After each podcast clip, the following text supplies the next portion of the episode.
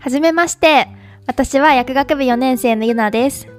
私自身については徐々に分かっていくと思うので、今回は早速このチャンネルの目的についてお話ししていきます。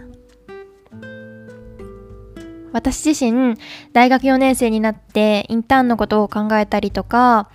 将来のことを考えてみた時に、正直あんまり魅力的に感じる薬剤師としての働き方を見つけられなくて少し将来について悩んでました。で友達の中にも特に薬剤師としてやりたいことがなくてどうしようかなインターン行こっかなっていうかそもそも何やったらいいんだろうって結構悩んでいることが多くてうんそういう姿を見ていて薬学部が忙しいこともあって将来を適当に選んでしまうこともあるのかなっていうふうに少し思いました。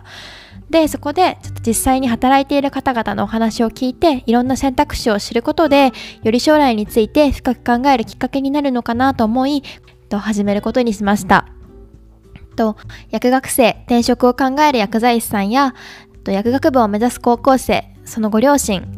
と他にも資格を有する学部に通うけれど将来について悩んでいる学生などに届くといいなと思っています。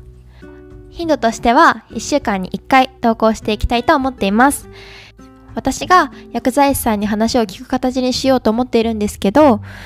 多様な働き方を聞いていきたいので、現在薬剤師の資格とはかけ離れた仕事をしている人にもお話を伺っていきたいと思っています。